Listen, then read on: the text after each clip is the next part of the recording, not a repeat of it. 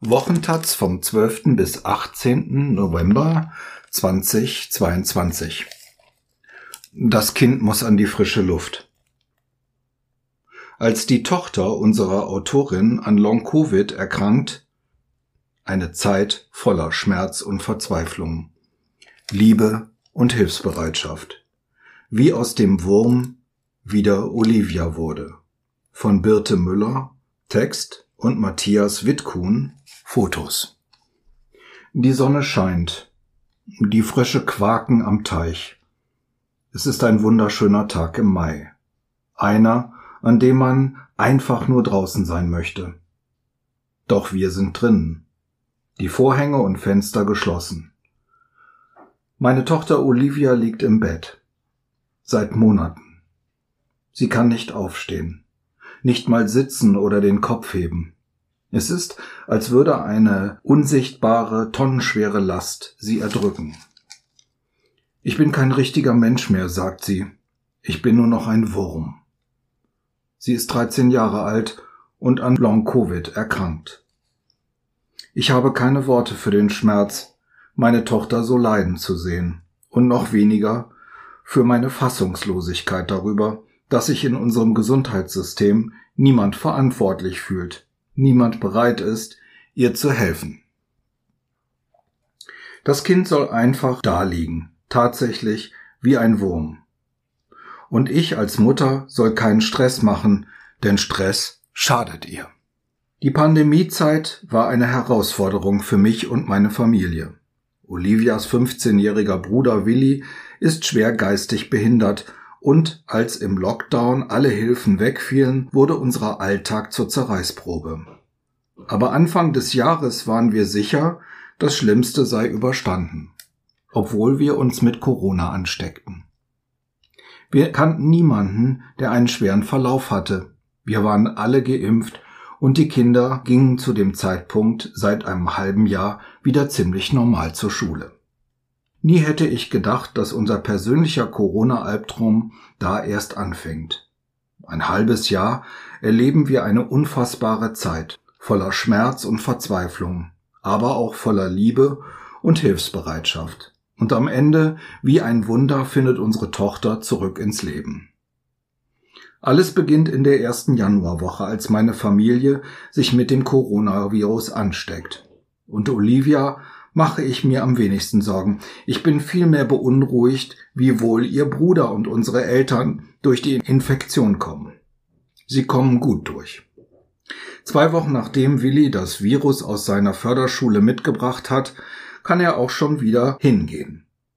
Olivia ist nach mehreren Tagen mit hohem Fieber noch zu groggy.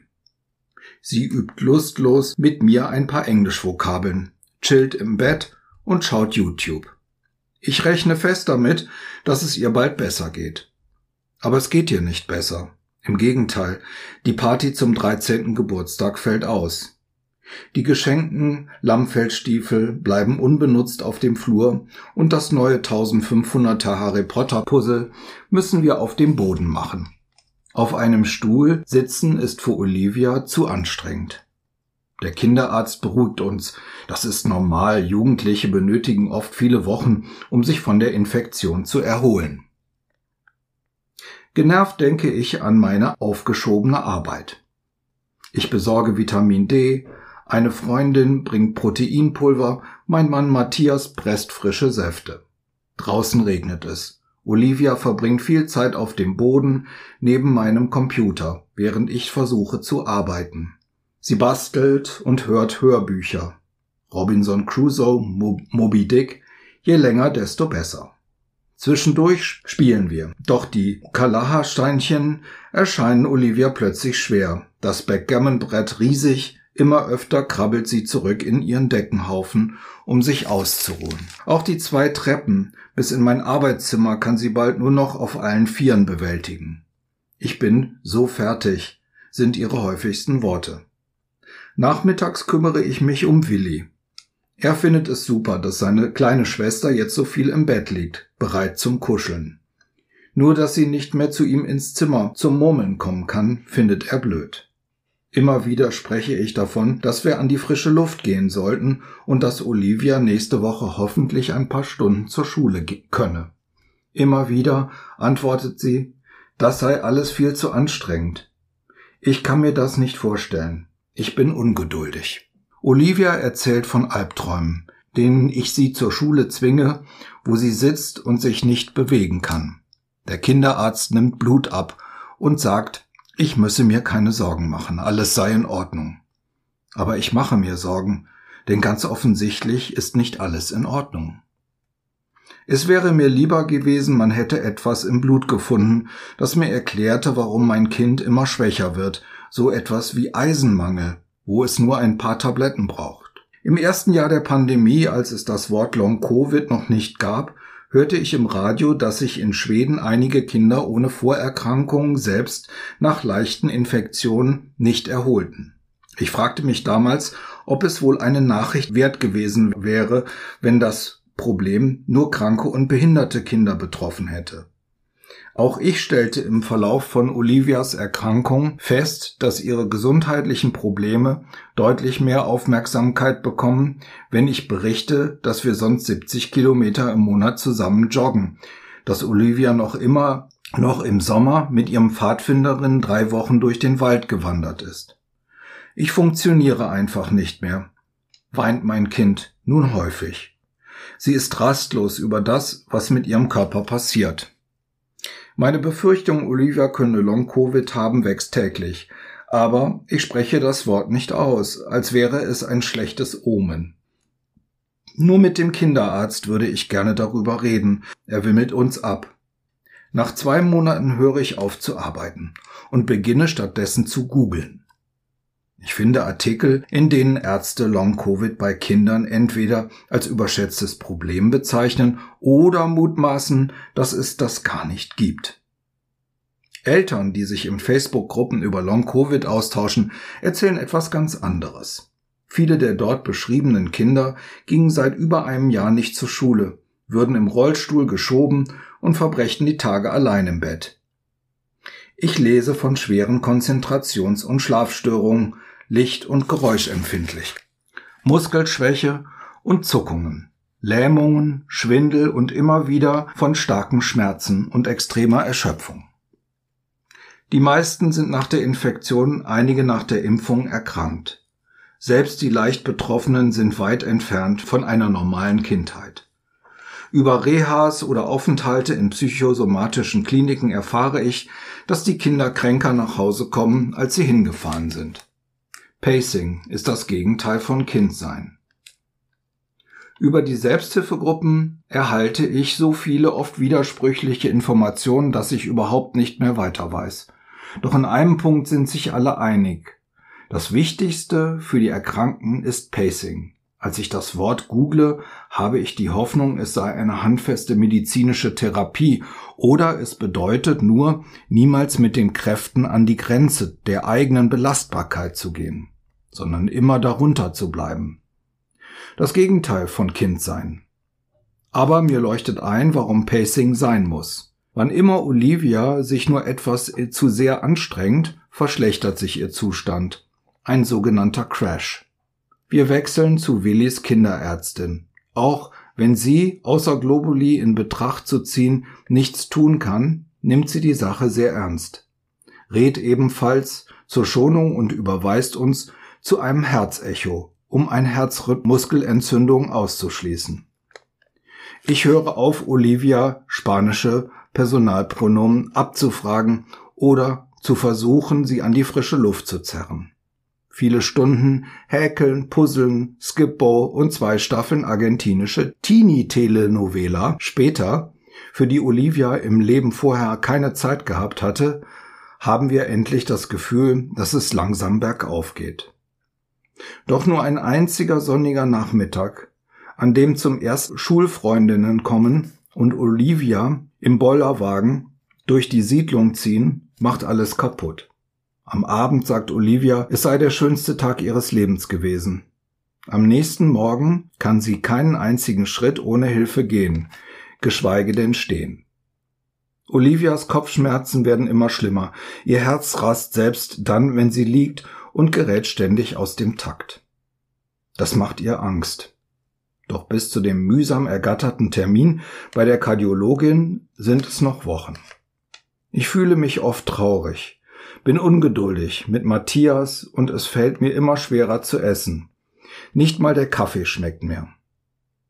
Die Internetrecherche macht mir Angst. Ich lese, dass viele Eltern stark betroffener Kinder nicht von Post-Covid oder Post-Vac oder also Long-Covid-Symptomen nach Impfung, sondern von ME-CFS sprechen, dem chronischen Fatigue-Syndrom, eine Erkrankung, die schon lange bekannt, aber weitgehend unerforscht ist.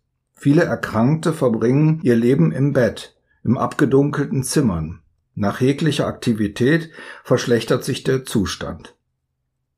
MECFS tritt meist nach Virusinfektionen auf. Es gilt als nicht heilbar. Schon vor Corona litten daran über 250.000 Menschen in Deutschland, unterversorgt, psychologisiert, ignoriert. Sie nennen sich lebende Tote. Ich muss das verdrängen. Als Olivia Fieber bekommt, verbringe ich die Nacht bei ihr im Bett. Ich mag sie nicht mehr alleine lassen. Es ist Mitte März. Nach 8000 gepuzzelten Teilen und über 10 Meter Stricklieselband gehen wir das erste Mal ins Krankenhaus.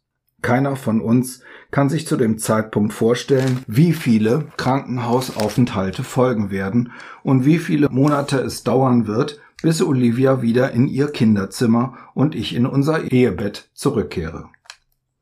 Ich gehe davon aus, dass mein Kind Long-Covid hat und man ihnen im Krankenhaus helfen wird. Aber es geht nie um Therapie, sondern nur um Ausschlussdiagnostik. Untersucht wird alles Erdenkliche und wird nichts gefunden. Ist die Diagnose entweder eine psychische Erkrankung oder Long-Covid? Dauern die Symptome mehr als drei Monate an, spricht man von Post-Covid, bei weiter anhaltenden schwerwiegenden Symptomen von chronischem Fatigue-Syndrom. Viele Mechanismen dieser Erkrankung sind bis jetzt unerforscht. Doch in mehreren medizinischen Publikationen lese ich, dass es sich bei Post-Covid um eine Autoimmunerkrankung handeln könne. Im Blut der meisten Patienten finden sich bestimmte Autoantikörper, die körpereigene Strukturen angreifen. Aber im Krankenhaus scheint sich damit niemand richtig auszukennen. Kann es sein, dass ich mehr weiß als die Ärztinnen? Bei einer der vielen Blutabnahmen traue ich mich, vorsichtig um die Bestimmung dieser Antikörper zu bitten. Die Ärztin lacht verächtlich mit den Worten Brauchen Sie Hilfe von uns oder wir von Ihnen? Werde ich auf meinen Platz verwiesen. Das Schlimmste im Krankenhaus ist die Belastung für Olivia. Sie baut weiter ab. Neben den anstrengenden Untersuchungen, den weiten Wegen und Wartezeiten herrscht eine ständige Unruhe. Weinende Kinder, telefonierende Eltern, piepsende Geräte, selbst nachts ein ewiges Rein und Raus. Wecken um sieben Uhr, Pacing unmöglich. Weil auf Olivia nicht gehört wird, muss ich mein Kind vor unnötigem Stress schützen. Man sagt ihr, du musst keine Angst haben, es ist nicht schlimm. Doch wer kann beurteilen, was für einen anderen schlimm ist? Wir erleben, dass körperliche Reaktionen wie Herzrasen oder Schwindel, die sich mit den durchgeführten Untersuchungen nicht erklären lassen, als Angststörung abgetan werden. Oft verzweifelt Olivia, weil man ihr nicht glaubt. Mich hält man für eine Helikoptermutter. Von Olivias Erkrankung hatte ich mal gelesen, es sei schwierig bei Kindern Long Lockdown von Long Covid zu differenzieren, denn Symptome wie Kopfschmerzen oder Erschöpfung treten auf beide Gruppen zu. Das leuchtete mir damals ein. Aber dass mein völlig gesundes und munteres Kind so viele Monate nach dem Lockdown jetzt zufällig ab dem Tag der Infektion psychisch krank geworden sein soll, ergibt keinen Sinn.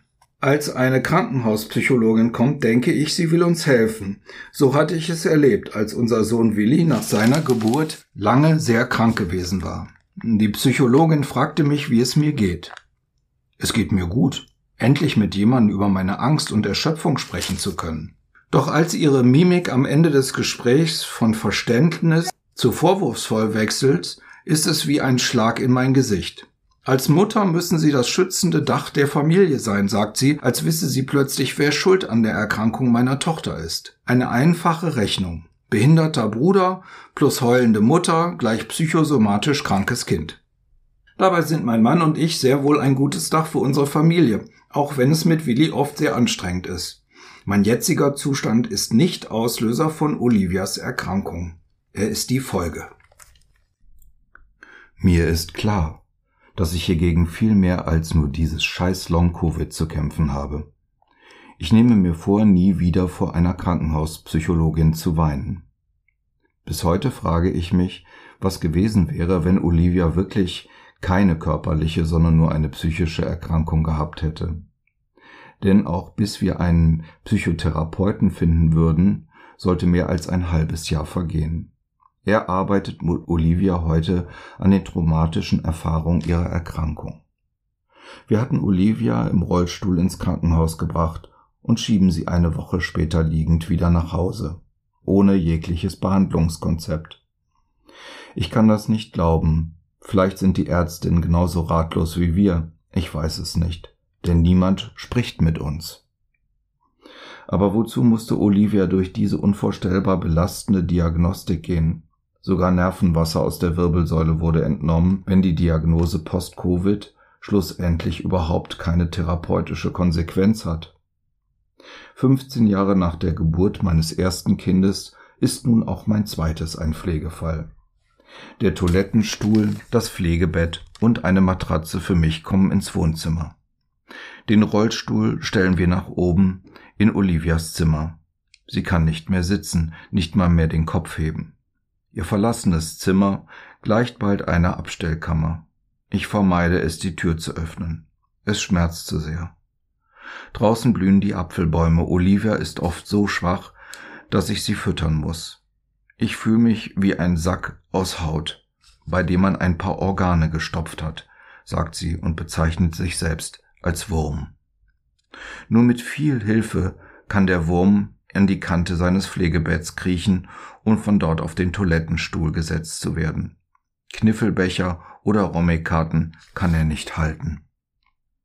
Olivia schaut sich durch zwei alte Staffeln magisches Kochbuch.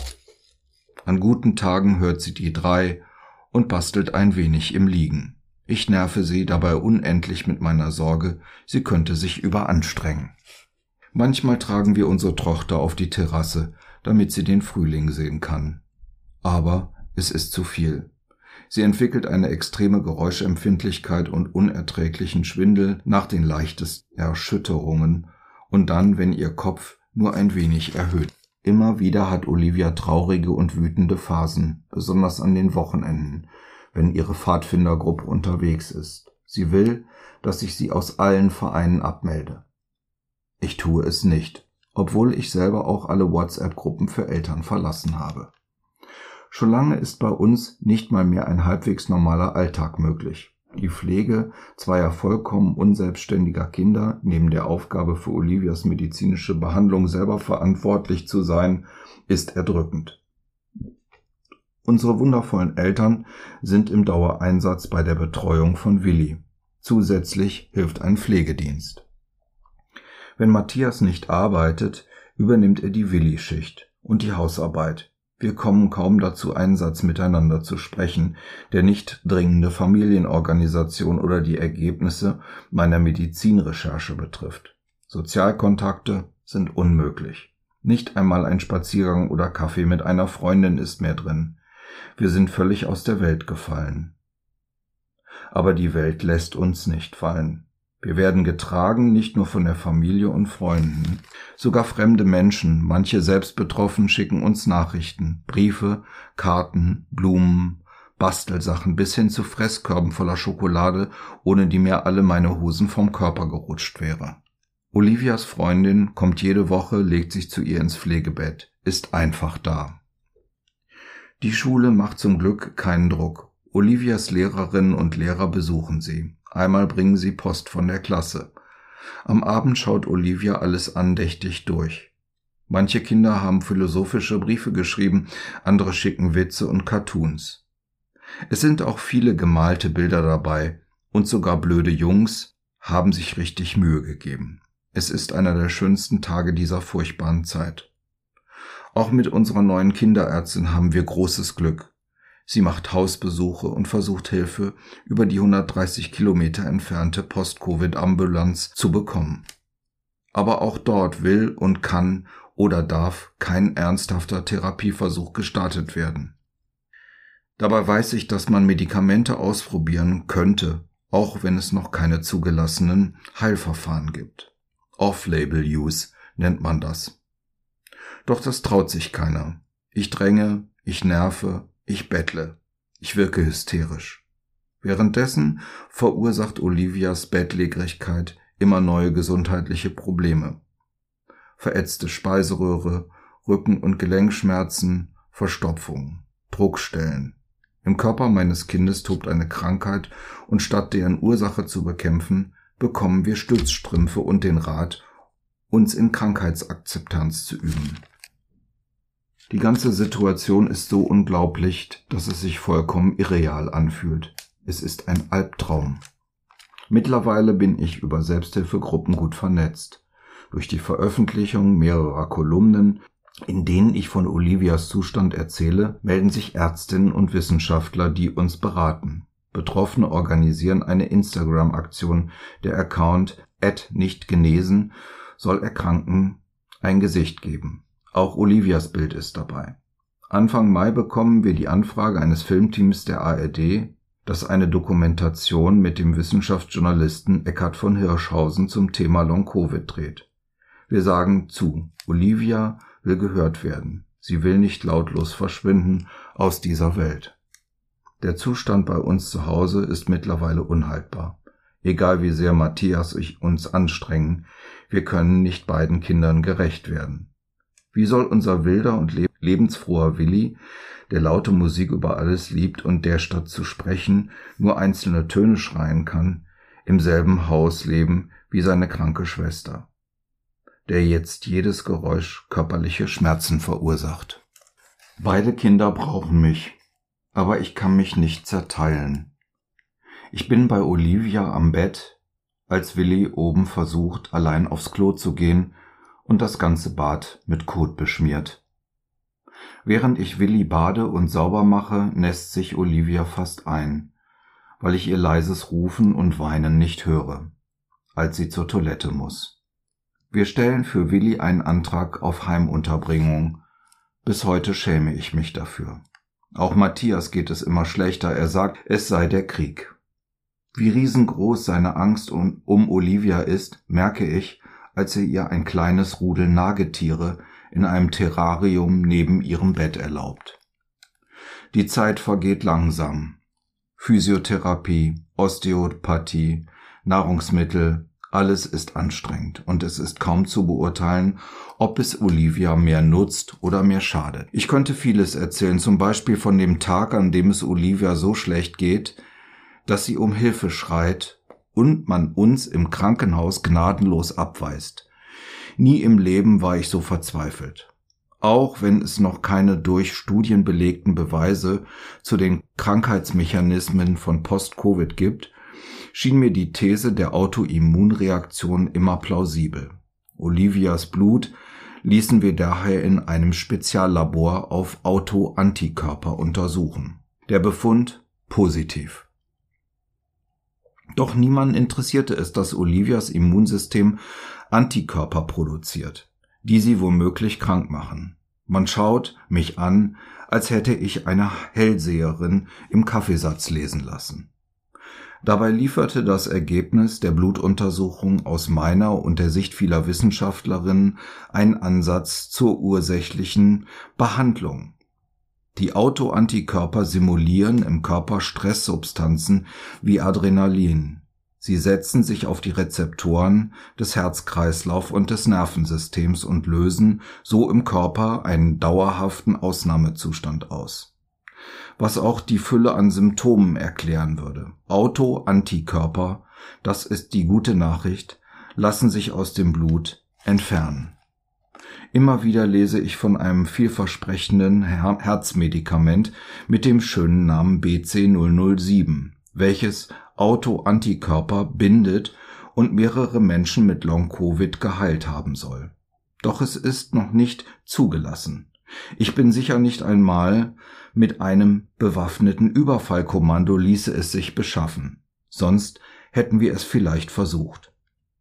Ein anderes Verfahren, das Antikörper mittels Blutwäsche entfernt, nennt sich Immunadsorption. Seit vielen Jahren wird sie bei multipler Sklerose und anderen Autoimmunerkrankungen erfolgreich eingesetzt.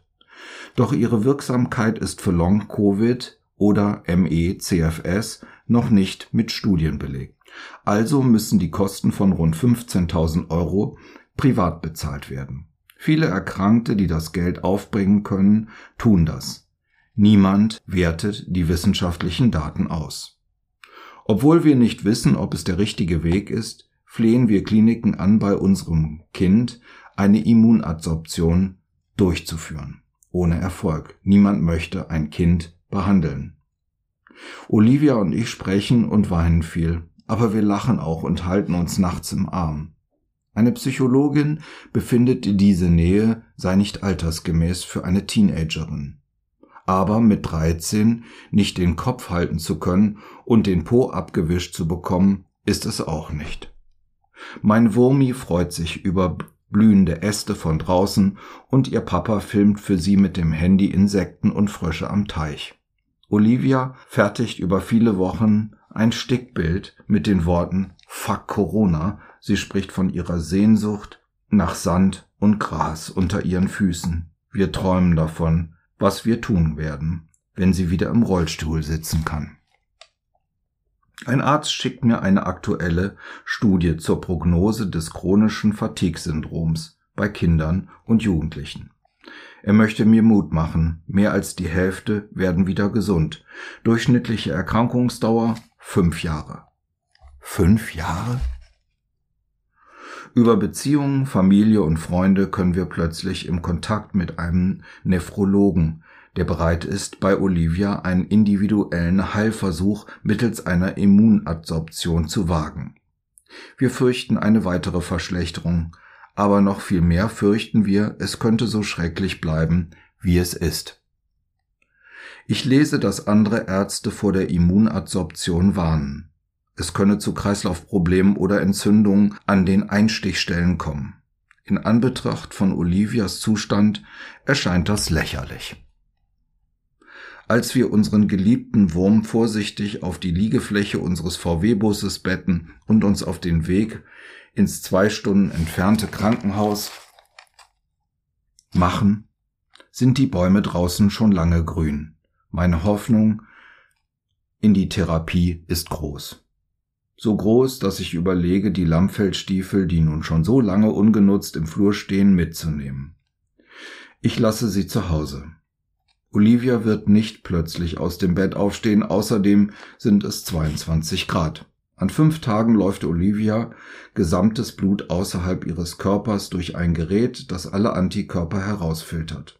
Aufgrund seiner Erfahrung mit anderen Autoimmunerkrankungen ist der Arzt optimistisch, dass sich die Autoantikörper, anders als alle anderen Antikörper, nicht nachbilden werden. An jedem einzelnen Tag nimmt er sich mehr Zeit für Gespräche als alle Krankenhausärztinnen bis dahin zusammen. Auch weitere Schritte in Bezug auf Medikamente diskutieren wir auf Augenhöhe. Als wir wieder abreisen, geht es Olivia nicht besser, aber auch nicht schlechter. Sie hat trotz der großen Anstrengung keinen Crash. Ein gutes Zeichen. In den folgenden vier Wochen kämpfe ich mit meiner Enttäuschung darüber, dass Olivia immer noch bettlägerig ist und mit meinem Schmerz angesichts zweier verwaister Kinderzimmer und des leeren Küchentischs. Willis Platz ohne Krümel, das hat es nicht gegeben, seit er in eine Laugenbrezel beißen kann. Immerhin kann Olivia wieder auf der Terrasse liegen, wenn auch unter Daunendecken, obwohl es mittlerweile heiß geworden ist. Sie hat etwas mehr Energie, wir müssen bei Besuch den Wecker nicht mehr auf 20 Minuten stellen und ihre Bastelprojekte werden wieder größer. Wir flechten Körbe aus frischem Stroh. Auch Olivias Filmgeschmack macht Fortschritte. Nach Wochen mit lahmen Märchenverfilmungen sind wir nun in der zweiten Staffel von Star Trek The Next Generation. Matthias und ich fahren für eine Nacht nach Berlin aufs Pearl Jam Konzert während mein Bruder mit Olivia durchkniffelt. Sie kann den Würfelbecher wieder halten und ich mag wieder Kaffee trinken. Willi kommt übers Wochenende nach Hause, darf Olivia wieder umarmen und fährt vergnügt zurück in seine Gruppe. Und dann ganz plötzlich verwandelt sich der Wurm wieder in eine wundervoll normale Jugendliche. Von dem Tag, an dem Olivia den Kopf wieder heben kann, bis zum freien Sitzen und damit auch nach dem ersten Gang zur richtigen Toilette, sind es gerade mal zwei Wochen. Wenige Tage später bearbeitet Olivia an der Werkbank ein Stück Holz mit einem Stemmeisen und ich schiebe sie im Rollstuhl durch Wald und Feld. Dann erste Schritte mit der Physiotherapeutin. Dann mit Krücken, Sitzen auf einem normalen Stuhl. Eine Fahrt im Auto zu Oma und Opa. Das erste Mal wieder schlafen im eigenen Bett. Den Kleiderschrank öffnen. Nichts passt mehr. Übernachten mit einer Freundin und endlich wieder Musik hören. Clandestino von Manu Chao. Ende Juli packen wir den Rolli ein und fahren in den Urlaub an die polnische Ostsee. Erste freie Schritte im Sand, Baden im Meer, Schlafen am Strand, Lagerfeuer, Gitarre. Ein Wunsch nach dem anderen geht in Erfüllung. Nach den Sommerferien kann Olivia schon wieder teilweise zurück in ihre alte Schulklasse, ohne Noten und Leistungsdruck. Nie im Leben bin ich so glücklich gewesen, doch fast täglich melden sich verzweifelte Familien bei mir, die unser Glück nicht haben, alle auf der Suche nach Hilfe. Ich erfahre Unglaubliches. Kinder werden aus Ratlosigkeit in Psychiatrien eingewiesen. Eltern, die das verhindern wollen, versucht man das Sorgerecht zu entziehen. Eine Mutter schickt mir einen Link zur Bildzeitung. Der Arzt einer Post-Covid-Ambulanz grinst mir entgegen. Long-Covid ist vor allem oft Kopfsache, rät er zu Psychotherapie und Sport. Derselbe Arzt, Leiter der Neurologie einer Uniklinik, teilt auf Twitter Verleumdungen von Querdenkern, die implizieren, wir hätten uns für die Teilnahme an der ARD-Dokumentation von der Lügenpresse bezahlen lassen. Olivia als Schauspielerin, um die Gebührenzahler mit Panikmache zu manipulieren? Darunter zahllose Kommentare, in denen Menschen sich über uns die Mäuler zerreißen. Man sollte mir, dieser ekelhaften Medien- und profitgeilen Systemhure, sofort das Kind wegnehmen. Und falls Olivia wieder erwarten wirklich krank gewesen sei, wäre das ohnehin die gerechte Strafe für die Giftspritze, womit die Impfung gemeint ist. Wo kommt nur dieser Hass her?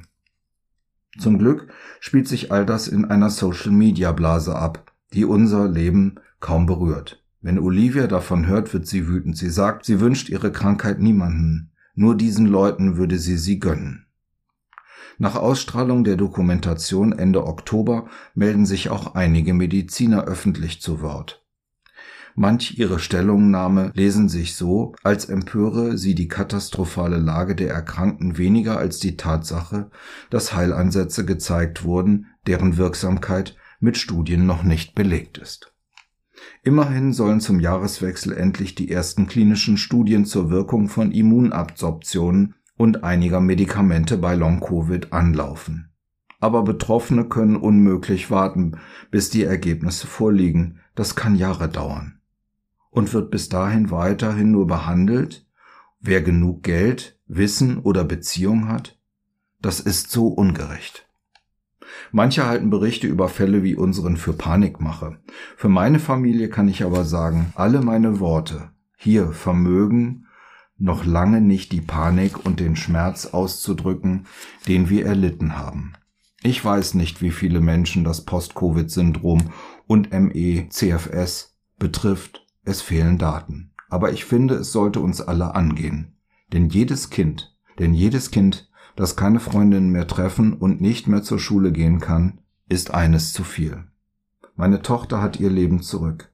Nur der Spitzname Wurmi ist geblieben. Wir bekommen diesen Herbst gar nicht genug von der Schönheit der Welt, die wir so vermisst haben.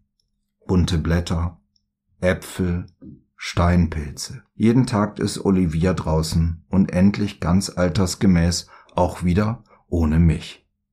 Die Lammfellstiefel passen noch.